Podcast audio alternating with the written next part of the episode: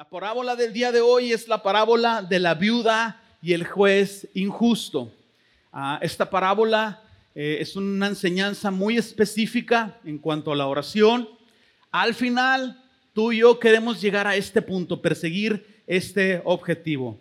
La parábola de la viuda y el juez injusto es una lección acerca de la necesidad de persistir en oración en medio de un mundo perverso. Muy, muy específica esta parábola. Para poder estudiarla, tú tienes que acompañarme al Evangelio de Lucas, encontrar el capítulo 18 y en el primer versículo vamos a empezar a leer en unos eh, segundos.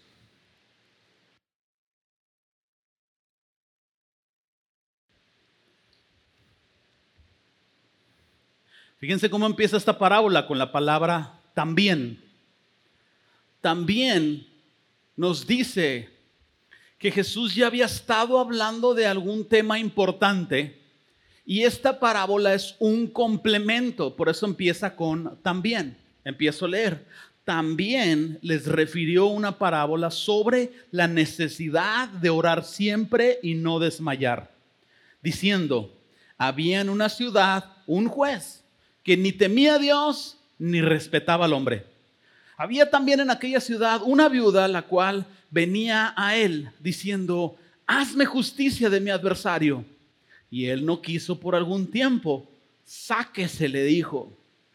Pero después de esto dijo dentro de sí, aunque ni temo a Dios, ni tengo respeto por el hombre, a hombre, sin embargo, porque esta viuda me es molesta, le haré justicia no sea que viniendo de continuo me agote la paciencia. Dijo el Señor, oíd lo que dijo el juez injusto. Versículo 7 es muy importante. ¿eh? ¿Acaso Dios no hará justicia a sus escogidos que claman a Él de día y noche? ¿Se tardará en responderles? Os digo que pronto les hará justicia. Pero cuando venga el Hijo del Hombre, ¿hallará fe en esta tierra? Este último versículo es interesante. Vamos a, llegar a él a su debido tiempo. Lucas 18 comienza con una historia que nos habla y nos muestra la necesidad de estar firmes constantemente en oración por los tiempos en los que nosotros vivimos. Nada más usa un poquito de sentido común si en los tiempos en los que Jesús predicó esta parábola, calcúlale dos mil años atrás, había una necesidad de estar orando por la urgencia de la hora. Ahora adelanta el cronómetro o el tiempo dos mil años después. Estamos mucho más cerca de la venida del Señor hoy de lo que estuvieron los apóstoles, los discípulos. Dos mil años después, ¿cuánta necesidad hay de que la oración sea aquello que nos mantiene fuertes en medio de este mundo en el cual estamos viviendo. De hecho, no solo es esta parábola, ¿verdad?, la que nos habla de la urgencia y la importancia de la oración. Las escrituras están llenas de pasajes que nos exhortan a orar. Entonces tú puedes acompañarme, puedes poner una marca en Lucas porque vamos a regresar a él. Nada más que no sea un chicle porque ya no puedes volver a leer esta parábola nunca en tu vida, pero eh, un dedo, un, listón, una pluma, ponlo ahí. Brin, regrésate a Mateo. Mateo está unas páginas atrás. Mateo 7:7, muy conocido este sermón del monte. Voy a leer hasta el versículo 11. Mateo 7:7 de Jesús hablando, dijo: Pedid y se os dará. Jesús está hablando de oración y persistencia.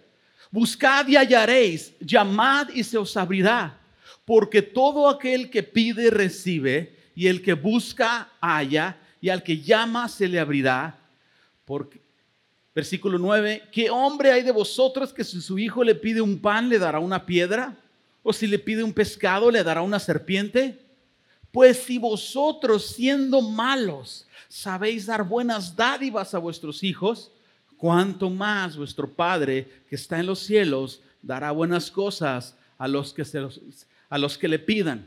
Jesús no solo está hablando de amor y de misericordia, Jesús está hablando de persistencia. Buscad y seguir buscando. En el, en el griego original todos los verbos están escritos en un presente continuo. Eso es una buena clave para cuando tú estás leyendo la Biblia. Cada verbo que tú lees en la Biblia, en el Nuevo Testamento, está escrito en, un, en griego en una forma de presente continuo. Entonces, Jesús está hablando de la persistencia de la oración. En pantalla pongo otros pasajes más, Santiago 5:16. La oración eficaz del justo puede mucho. Mateo 21, 22. Y todo lo que pidieres en oración, creyéndolo, lo recibiréis. Y el balance para mí en cuanto a, digámoslo así, la enseñanza bíblica de la oración, el balance para mí está en 1 Juan 5, 14 y 15, aquí en pantalla para ahorrar tiempo. Y esta es la confianza que tenemos en Él, que si pedimos alguna cosa conforme a su voluntad, Él nos oye. Y sabemos que Él nos oye en cualquier cosa que pidamos, sabemos que tenemos las peticiones que le hayamos hecho. ¿Qué quiere decir esto? Hace unos versículos atrás en esta lista leímos, y todo lo que pidieres en oración, creyéndolo, lo recibiréis. Sin el balance de Primera Juan, pudiéramos llegar a confundirnos, y sucede mucho. Mucho de nuestro tiempo de oración a veces es enfocado a placeres personales. Cuando nuestra comodidad es interrumpida o nos cegamos a nuestro orgullo y a nuestro egoísmo, de pronto nos encontramos pidiendo para nuestros propios deleites. Si tú eres de los que estás orando por ganarte la lotería, good luck, my friend, échale ganas. Porque la principal razón de ganarse la lotería pudiera ser sinceramente codicia, es decir, quiero, no quiero batallar, quiero estar súper bien. A menos de que tú quieras convertir esa oración, esa oración en una oración que vaya conforme a la voluntad de Dios. ¿Quieres saber cuál es la voluntad de Dios? Muy fácil, lee la Biblia o piensa, ¿qué es lo que los dos principales mandamientos? ¿Qué es la parte más importante? Amar a Dios, la gloria de Dios ¿Qué es lo segundo más importante? Amar al prójimo, ayudar a las personas. Entonces, si tú estás orando por ganarte la lotería y tú lo que quieres es honrar a Dios y donar todo tu ganancia de la lotería, Hacienda no te va a perdonar, claro, después de los impuestos. Pero todo lo después de los impuestos, tú dices, yo lo voy a dar para el reino. Puede que tu oración sí sea respondida. El asunto es que Dios conoce tu corazón y Dios sabe si sí lo vas a cumplir.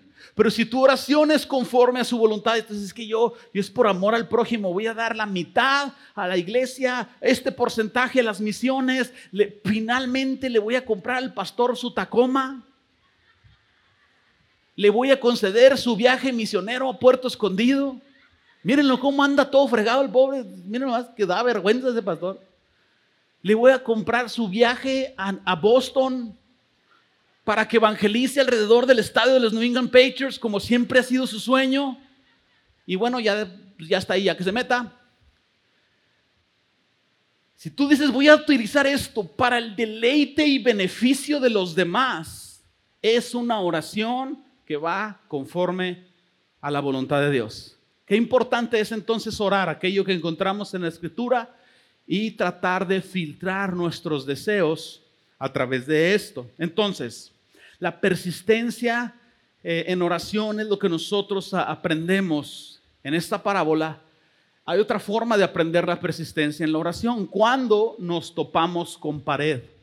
Cuando tú estás en medio de una situación difícil y tú, eh, no lo digo en mal plan, ¿verdad? Pero con un cierto sentir de inocencia, oras a Dios y dices, Señor, yo te pido por, por esto, por aquí, te pido por la sanidad de esta persona y te das cuenta que no sucede. Te quedas, como decimos en hebreo, patinando. Toparte con pared es una de las mejores cosas que te pueden suceder, porque tu fe no crecería y tu oración no se haría de calidad si tus oraciones fueran respondidas siempre a la primera. Pero te ha pasado que oras, topas con pared, sí, como que entras ahí en ese tiempo de que te sientes desconcertado, Pero luego ese topar con pared es el impulso que te hace seguir orando y seguir orando y buscad y hallaréis y llamad y se os abrirá. Alguien se ha topado con pared. Levante su mano. Uh, testimonios aquí, testimonios, ah, olvídense. Pero topar con pared nos ayuda a ser persistentes. Déjenme regresar a la parábola. Empezamos mencionando esta palabra también. La parábola empieza con también. Si nosotros nos metemos al contexto, por eso te digo que es muy clave saber el contexto de lo que se está leyendo en la Biblia. El contexto es este. Jesús recientemente había dado un discurso sobre la venida, la segunda venida, la venida del reino. Si tú ves lo que sucede alrededor de estos versículos, te vas a dar cuenta que Jesús está hablando de todo aquello que va a suceder en el final de los tiempos. Es decir, todas las guerras, rumores de guerras, hambres, pestilencias, economía, ¿verdad? Muy mal, como los días de Noé, violentos y perversos. Jesús había descrito este mundo, cómo sería cuando fuera la venida del reino. Y entonces, ante esto, él termina complementando esta enseñanza de ya el tiempo final y la venida de Jesús, la segunda venida de Jesús, todas estas advertencias de fatalidad con la idea, la complementa con la idea de orar para no desmayar. Cuando tú piensas en este mundo que se viene, si te quieres desmayar. Y cuando vives la realidad de este mundo malvado y perverso, también te quieres desmayar. Lo único que te va a sostener es la oración. Ahora regresa conmigo a Lucas 18, aunque va a aparecer aquí en pantalla también. Por eso mira lo que dijo Jesús. También les refirió Jesús una parábola sobre la necesidad de orar siempre y no desmayar. Héctor, a ver si puedes venir conmigo, campeón, por favor. Entonces, no importa cuán sombríos sean los tiempos que vivimos, es necesario que los hijos de Dios persistan en oración sin desmayar. Alcánzame esa muleta de ahí, por favor, Héctor. Es necesario que nosotros nos mantengamos persistiendo. Y gracias, Héctor. Miren nomás. 17 años, se ve 114, bien enseñado en la fe, le echa ganas, tiende su cama. Chicas, tomen nota. Estamos aceptando solicitudes a partir del año que viene. No se crean que le da mucha pena estas cosas y yo abuso de su vergüenza. La oración es un bastón, es una muleta. Espero que nunca hayas usado unas de estas y nunca tengas la necesidad de usar unas muletas. Pero cuando tú no te puedes sostener sobre tus pies, nosotros utilizamos este tipo de cosas. ¿Estamos de acuerdo? Te ayudan a sostenerte, te ayudan a estar de pie, te ayudan a seguir con tu vida. Esto es la oración de la que Jesús hablaba. Cuando tú no te puedes sostener en un mundo malvado, cuando tú sientes que tus fuerzas se debilitan, cuando tú te sientes agotado por cansancio de todo lo que sucede en este mundo, adversidades, enfermedades, todo el desgaste que tu cuerpo tiene, por la causa del pecado, nuestros cuerpos en consecuencia envejecen y se enferman y se deterioran. Y las enfermedades nos agobian. El estrés nos tiene, esta generación, el estrés lo tiene cabeza abajo. Cuando tú sientas que estás en ese punto, la oración es un bastón que te va a sostener, que te va a ayudar a continuar con tu vida. Por eso en Lucas 18.1 lo leímos hace un momento, también les refirió una parábola sobre la necesidad de orar siempre y no desmayar. Esta es la oración para tu vida durante los tiempos de dificultad. Si me permiten, quisiera entrar de lleno a la parábola. Vámonos al inciso A. El juez injusto contra la viuda persistente. Este duelo está bueno. En esta esquina, por el bando de los técnicos, la viuda persistente.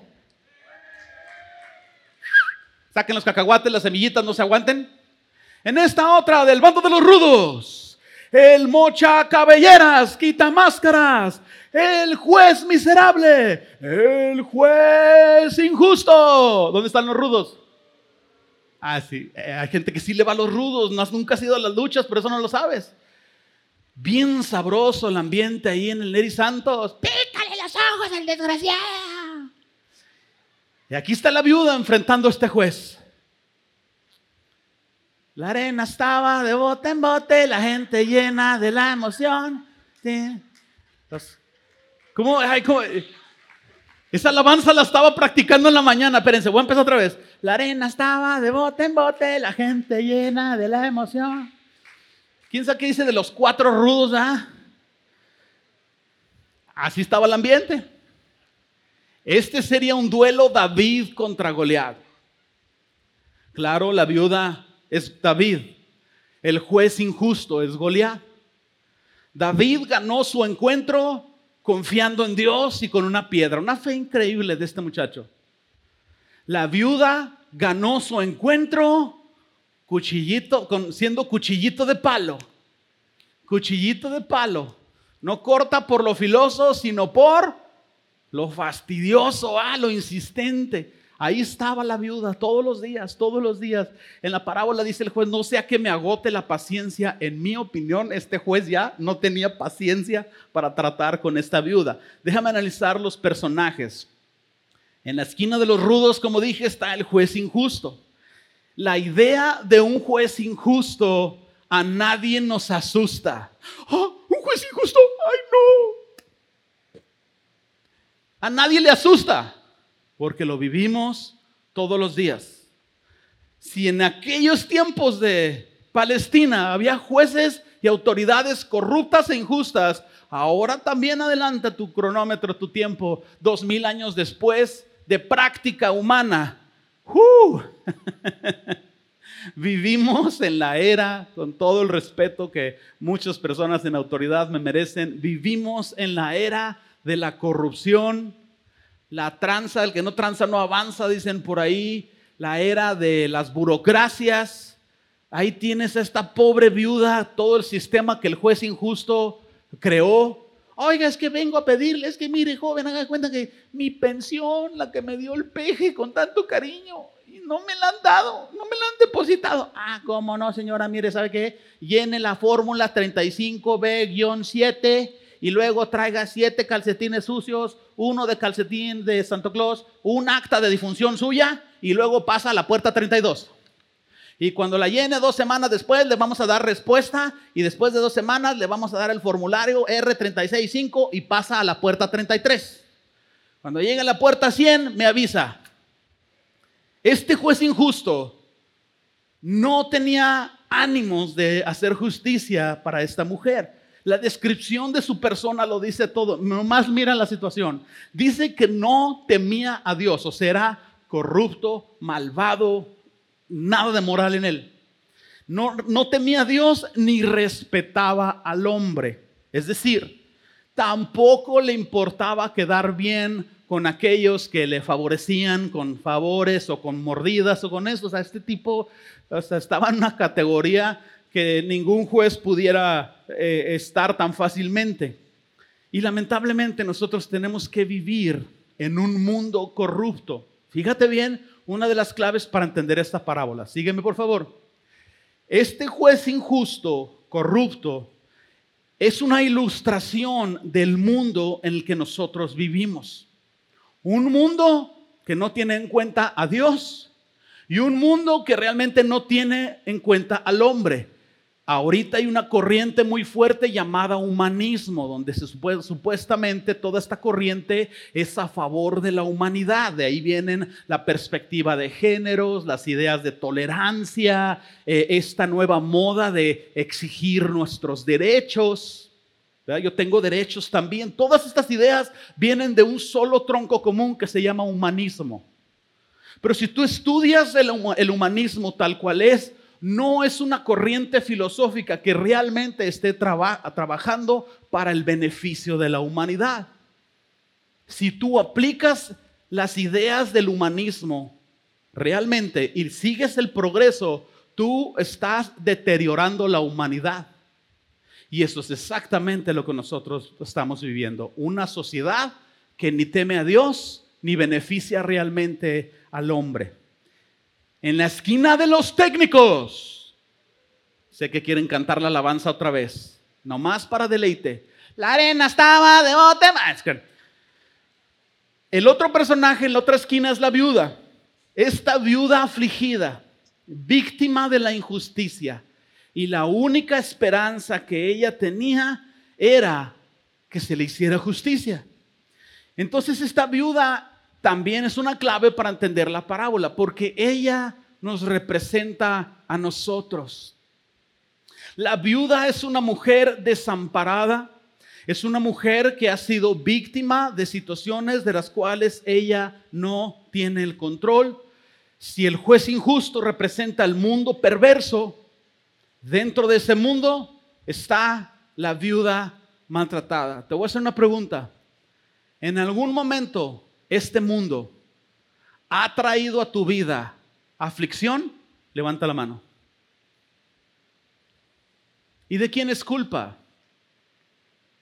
¿Quién, provoca los temblores? ¿Quién produce los tsunamis? ¿Quién, aunque el humano le ha querido echar la culpa a Dios, todo se resume en una sola idea? Este mundo está maldecido por el pecado Nuestros cuerpos están bajo esa misma maldición. La única esperanza es la redención de Jesús y la promesa de un mundo nuevo, cuerpos nuevos, cielo nuevo, tierra nueva. Esa es otra predicación. Pero la, mujer, esta viuda, representa nuestras vidas en medio de este mundo que vivimos. En, dentro de la historia o dentro del contexto, esta viuda estaba en una situación muy complicada, porque dentro de la cultura judía, tú tienes que saber esto, eh, las mujeres en aquel tiempo en Palestina, en Israel, no se les permitía trabajar. La mujer vivía bajo el sustento de sus padres hasta que se casaba y cuando se casaba pasaba del sustento de sus padres al sustento de su marido. Los hombres eran responsables por proveer para su familia, la mujer. Pero cuando el hombre moría, culturalmente la mujer no podía trabajar. ¿Cómo le hacían las mujeres? ¿Cómo le hacían? Pedir limosna en las calles, buscar otras formas de sustento que no fueran específicamente trabajar.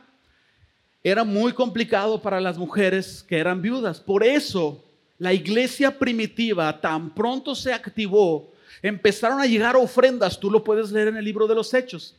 Los de las primeras cosas que hicieron fue tomar para atender, tomar dinero para atender a las viudas. Lo primero que hizo, una de las primeras cosas que la iglesia primitiva hizo fue crear un sistema de ayuda para las personas que no podían sostenerse consigo mismas. La iglesia primitiva no estaba interesada en construir auditorios, poner iluminación, alfombras, mejoras, ministerios, bens para transporte de viajes misioneros. La iglesia primitiva dijo, ¿cuál es la máxima necesidad? Ahí van esta fortuna de diezmos, porque la gente estaba vendiendo todo y lo estaba trayendo a los pies de los apóstoles. Estaba entrando mucho dinero. Crearon un sistema para ayudar a las viudas porque ellos sabían que el Evangelio y la fe tienen que ver con justicia, misericordia y fe y las aplicaron correctamente. Entonces, yo quiero pensar que esta viuda se desanimaba cada vez que tenía que llenar el formulario para ver si podía llegar a la puerta 32. Claro que cuando ella salía con un no o con un no nos llame, nosotros le llamamos. Ella salía por las puertas desanimada. ¿Has estado desanimado, desanimada por algún trámite frustrante, por algo, y has salido desanimado de alguna institución? ¿Verdad? Tantas penurias que pudiéramos aquí contar podríamos hacer tres noches seguidas de puro testimonio y no terminaríamos.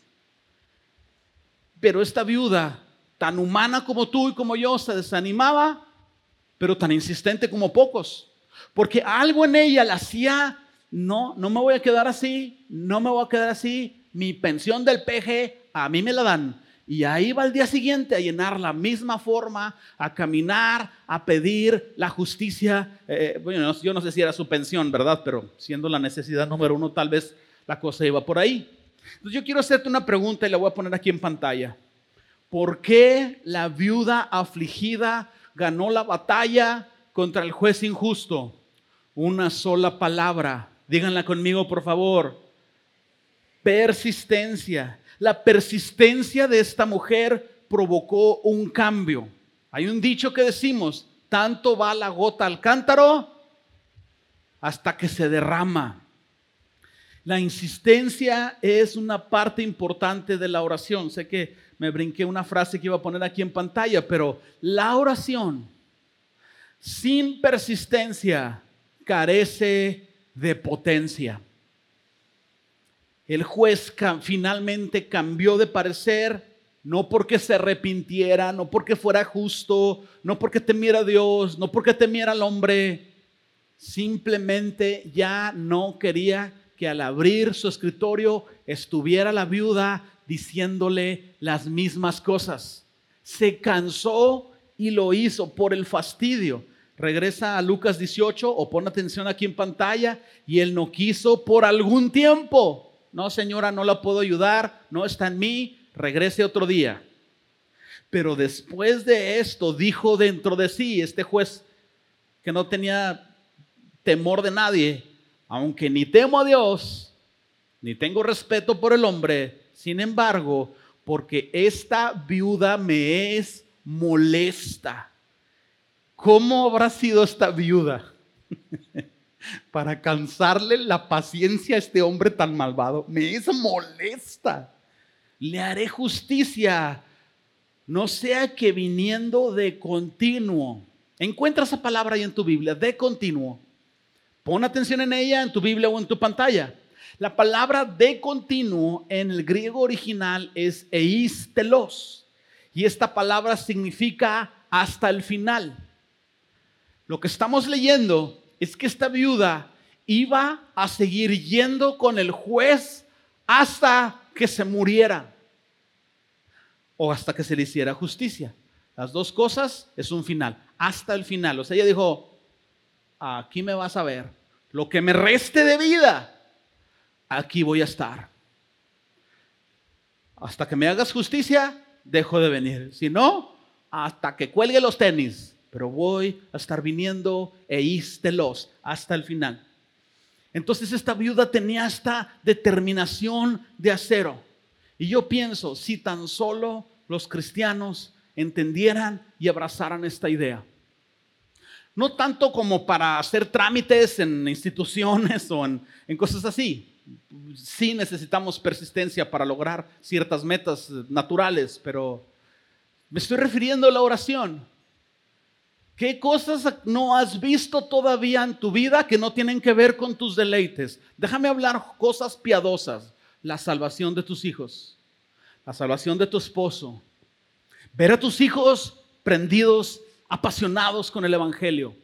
Ver a tu esposo transformado. Ver a tu esposa por primera vez planchando.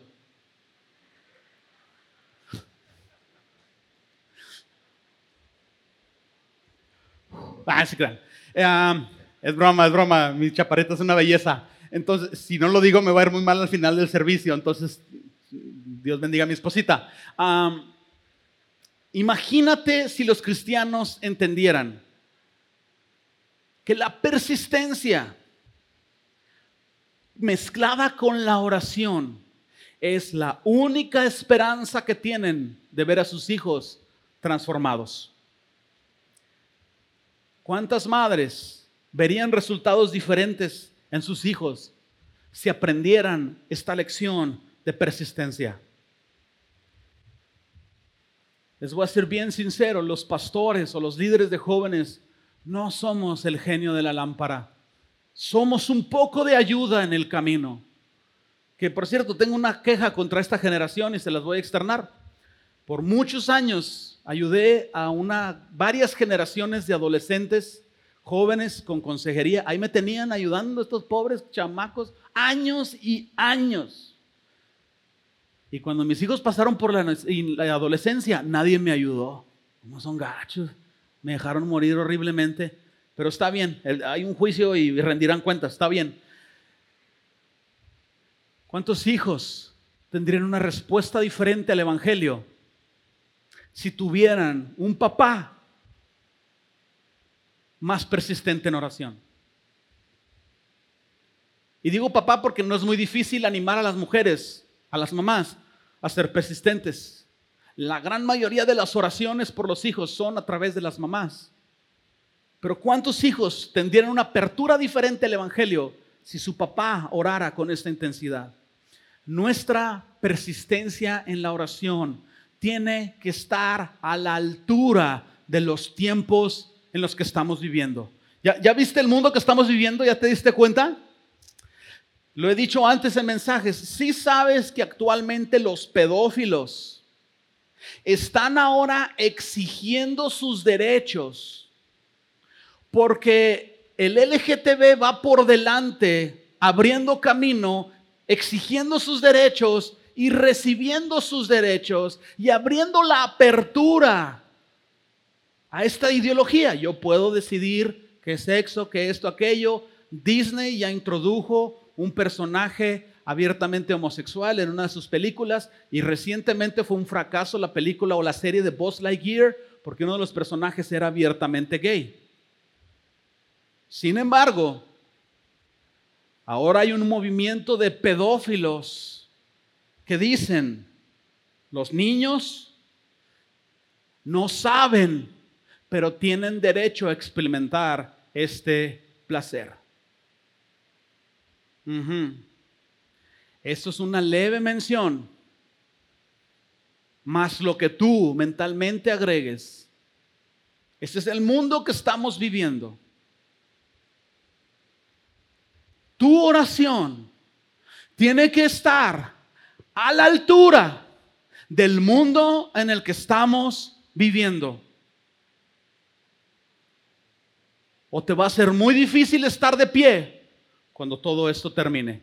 Te va a ser muy difícil mantener tu fe intacta en medio de tanta maldad. Si alguna vez has leído el Apocalipsis y has dicho, ¿cómo le voy a hacer para mantenerme de pie?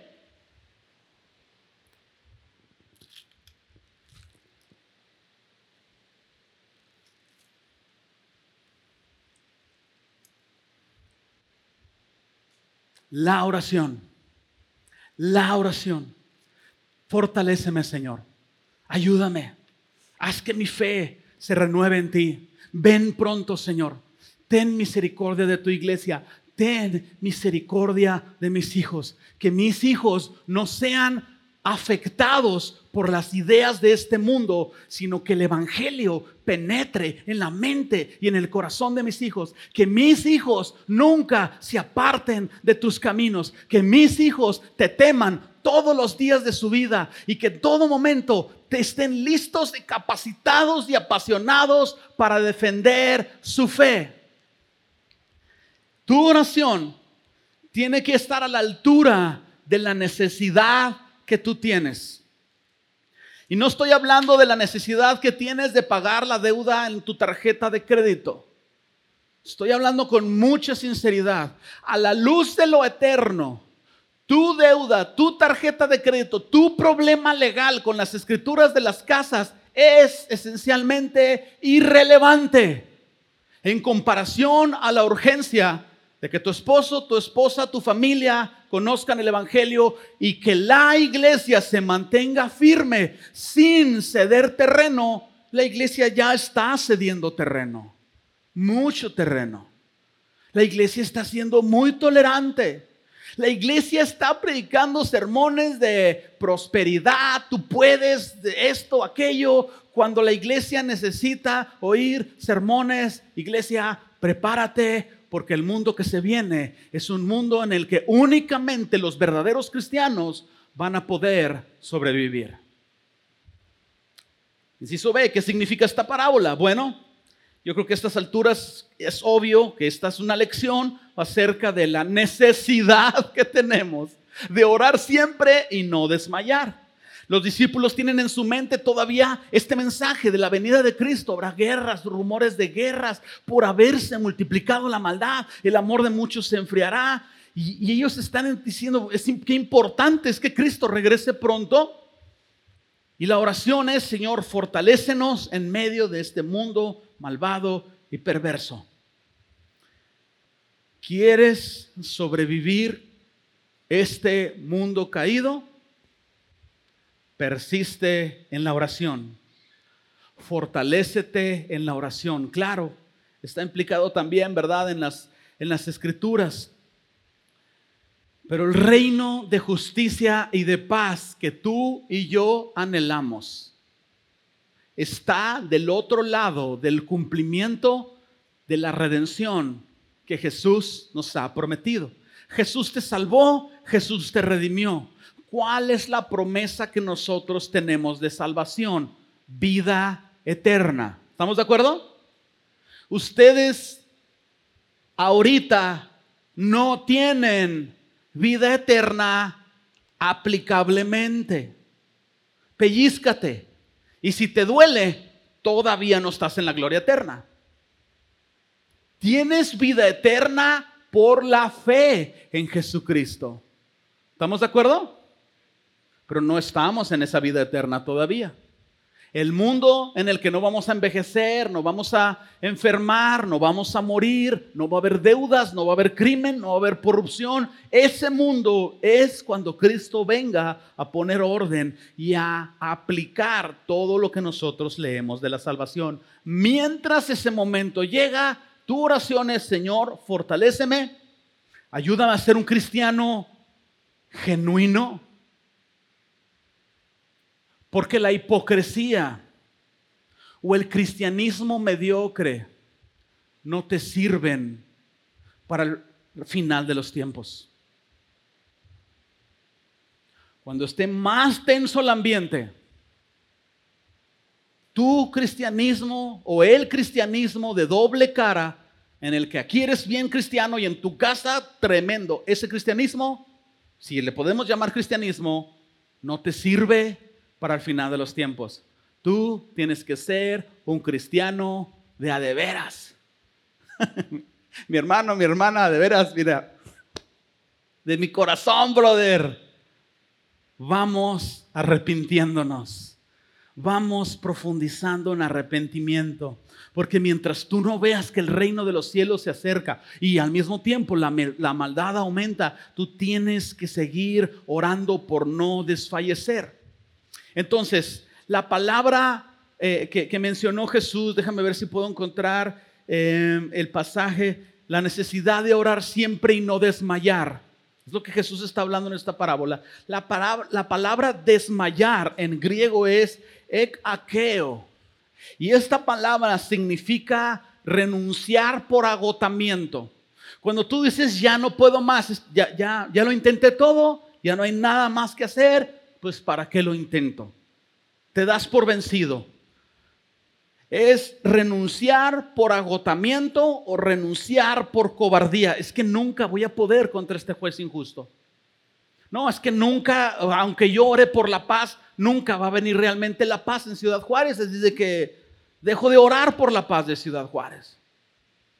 Renuncias por cobardía o renuncias por agotamiento. Jesús está diciendo una parábola acerca de la necesidad que nosotros tenemos de orar siempre para no renunciar por miedo o por agotamiento. Mis hermanos, ustedes quieren saber por qué lo digo con seriedad, lo digo con respeto, lo digo con sinceridad. Tú quieres saber por qué el canto de nuestro hermano Jesús Adrián Romero, cansado del camino, fue el boom, el éxito de canto, es, el canto cristiano más cantado en la historia de la fe moderna cristiana. ¿Sí sabías? Por mucho es el canto más oído, más cantado, más todo éxito de ventas. ¿Por qué? Porque los cristianos nos cansamos de intentar una fe genuina en medio de un mundo tan malvado. porque nos enfrentamos a heridas, rechazos, críticas dentro de la misma iglesia y el mundo nos desgasta y la imperfección de la iglesia nos desgasta y no oramos. Por eso en los congresos de los hombres se les salían todas las lágrimas de cocodrilos a los varones. Ah, llore y llore los hombres. No está mal pero nos habla de una necesidad principal. Necesitamos cada día renovar nuestras fuerzas, nuestra fe, para seguir adelante en un mundo perverso.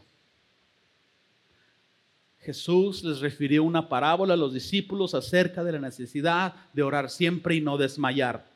Gálatas 6:9 nos dice el mismo concepto. No nos cansemos pues de hacer el bien, porque a su tiempo cosecharemos si no desmayamos. En pantalla, para los que toman notas, no renuncies a la esperanza de que Jesús viene pronto. Traducción, no bajes tu mirada a lo terrenal. Tú bajas tu mirada como resultado de no estar orando, te vas a desilusionar, te vas a debilitar más vas a sufrir en este mundo. Yo no puedo pedirte o decirte que no vas a sufrir, ni prometerte que no vas a sufrir, eso no existe. Pero la única forma es que tú seas fortalecido a través de la oración. ¿Cómo aplicamos esto a nuestras vidas? Déjenme ver si puedo cerrar este mensaje. Claro que Dios no es un juez injusto al que nosotros tenemos que estar, perdónenme la palabra, persistiendo en la promesa. Es que persisto y persisto y persisto hasta que Dios me dé a mí mi promesa. Lo que el profeta me profetizó hasta que Dios me lo dé. Este no es el pasaje que nosotros estamos hablando. Este no es el tema de este pasaje. Dios no es un juez injusto al cual le tienes que estar insistiendo e insistiendo e insistiendo. El juez injusto representa el mundo malvado el mundo nunca te va a hacer justicia. Nunca va a funcionar a tu favor. El sistema de este mundo está hecho para quitarte tu dinero, tu salud, tu esperanza, tu todo. Es un juez injusto, malvado y terrible. Y la única manera de poder sobrevivir a ese juez injusto, a este mundo, es persistir como esta viuda ¿Quién es Dios? Lo leímos en el penúltimo versículo de esta parábola. Dice este Jesús, dice Jesús en este pasaje, ¿acaso Dios no hará justicia a sus fieles que claman de día y de noche? ¿Se tardará en responderles? Lo que Jesús está haciendo es un contraste. Muchas de las parábolas se comprenden cuando comprendes el contraste. Muchas de las veces para tomar una buena fotografía tú tienes que poner un fondo oscuro. Casi me crucificaron dos, tres hermanas cuando pintamos negro aquí atrás. De satanista no me bajaron. Pero lo oscuro aquí atrás no tiene nada que ver con lo espiritual. Tiene que ver con el contraste que necesitamos para una buena iluminación. Entonces, esta parábola tiene que ver con poner un contraste de un juez injusto para que con un fondo oscuro la luz de Dios pueda brillar de una manera más extraordinaria. ¿Quién es Dios? Un juez justo. Que hará justicia a tu vida. Todo lo que te quitaron, todo lo que te hicieron, todo lo que te despojaron, es por básicamente tu pecado, pero aún así en misericordia, el Señor va a venir a tu vida en restitución.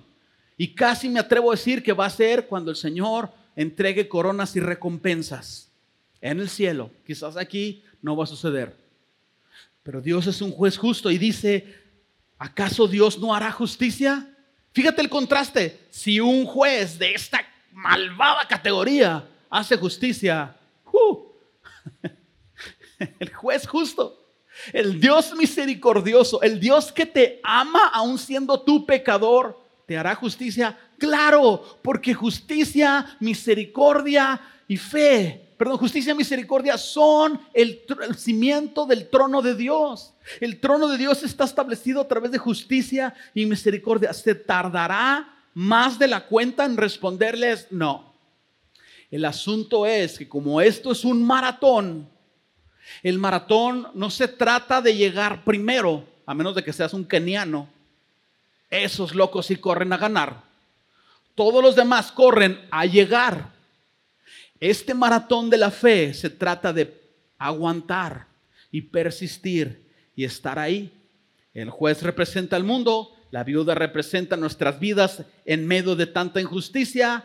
La insistencia de la viuda habla de la necesidad que todos tenemos. Entonces la clave para entender esta parábola es saber que tienes que persistir en oración. La oración va a producir en tu vida fe. La oración es lo único que te va a ayudar a no rendirte por cobardía o por cansancio. Por eso, vamos a ponerlo en pantalla, la parábola de la viuda y el juez injusto son una lección acerca de la necesidad que hay de persistir en oración en medio de un mundo perverso. Mire lo que vamos a poner aquí en pantalla. No sé si está aquí Richie, bueno, si está, a ver si me puedes ayudar con el piano atrás, Richie, para irnos conectando a la oración. Lucas 21:36, en pantalla. Velad pues en todo tiempo, orando, que seáis tenidos por dignos de escapar de todas estas cosas que vendrán y de estar de pie delante del Hijo del Hombre. Orar. Ora que seas digno de escapar de todas las cosas que la Biblia habla y dice que van a venir. Yo tengo que ser sincero con ustedes. Todavía no está resuelto si vamos a pasar o no por la tribulación. Hay opiniones divididas dentro de la teología cristiana. Un gran grupo de personas cree que hay una esperanza de que los cristianos no pasen por la tribulación. Pero hay otro grupo de cristianos que, ambos con correcta interpretación de las escrituras, hay otra línea de interpretación que nos hace ver que el Señor va a venir al final de los tiempos para establecer justicia, significando que los cristianos van a pasar por la gran tribulación. Sea que pases por la gran tribulación o no, sí va a venir gran aflicción cada vez más. Por eso la escritura dice orar que seamos dignos de escapar de las cosas que vendrán. Y mira estas palabras, estar de pie. Estar de pie delante de Hijo hombre. Cuando Cristo venga, que estés de pie. No en el piso derrotado, de pie. Señor, si no fuera por la oración, yo no había terminado esta batalla de pie. La idea es que tú estés luchando en la fe y que cuando el Señor venga, Cristo Cristo. Abre tu Biblia en Lucas 18. Vamos a leer el último pasaje de la parábola. La última mención.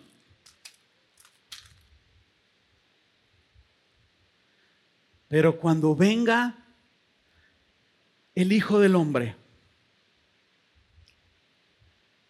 hallará fe en esta tierra, hallará tu vida fortalecida en fe o va a encontrar tu vida con una fe desanimada. Te habrá encontrado que renunciaste por cansancio o por cobardía, que desmayaste, que negaste la fe, que te desilusionaste de la iglesia o de los cristianos o, o que la Biblia estaba mal traducida o va encontrar en ti fe.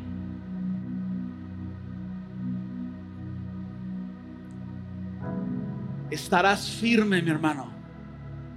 Estarás firme, de pie. cuando Cristo venga.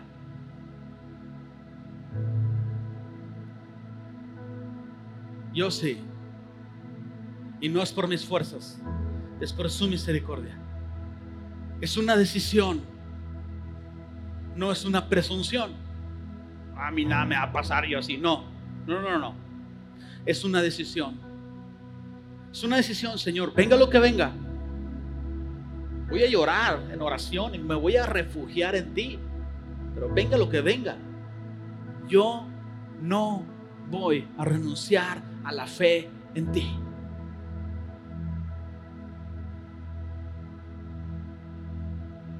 Aunque no me sanes.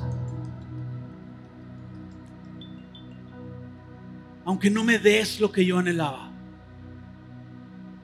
Aunque no me hayas hecho justicia legal en los tribunales terrenales.